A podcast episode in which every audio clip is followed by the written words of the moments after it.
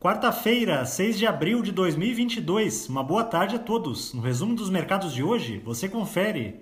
O Ibovespa terminou o dia em baixa de 0,55% aos 118.228 pontos, no terceiro pregão consecutivo em que a aversão ao risco foi predominante. Nem mesmo a valorização do minério de ferro na volta do mercado chinês após o feriado impediu a queda da bolsa brasileira, que optou por acompanhar o mau humor dos principais índices acionários internacionais. Na ponta positiva, as ações da Vale, em alta de 1,51%, avançaram com a informação de que a empresa iniciou as obras de sua primeira planta, que produzirá o chamado ferro gusa verde, a partir da substituição do carvão metalúrgico por biomassa, reduzindo assim as emissões de carbono em até 100%. Na ponta negativa, as ações da Multilaser, em baixa de 3,94%, foram impactadas pela notícia de que a companhia recebeu aval da B3 para reduzir o seu free float, ou seja, a quantidade média de ações que obrigatoriamente devem estar em circulação na bolsa. O dólar à vista, às 17 horas, estava cotado a R$ 4,72, em alta de 1,19%.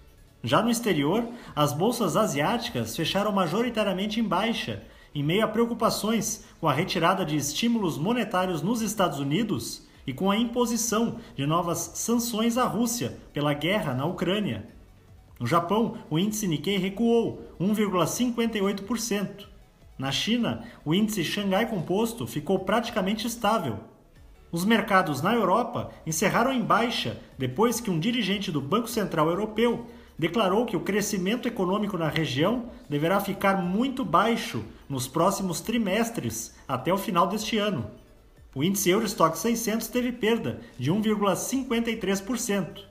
As bolsas americanas terminaram em baixa, repercutindo a divulgação da ata da mais recente reunião da autoridade monetária do país.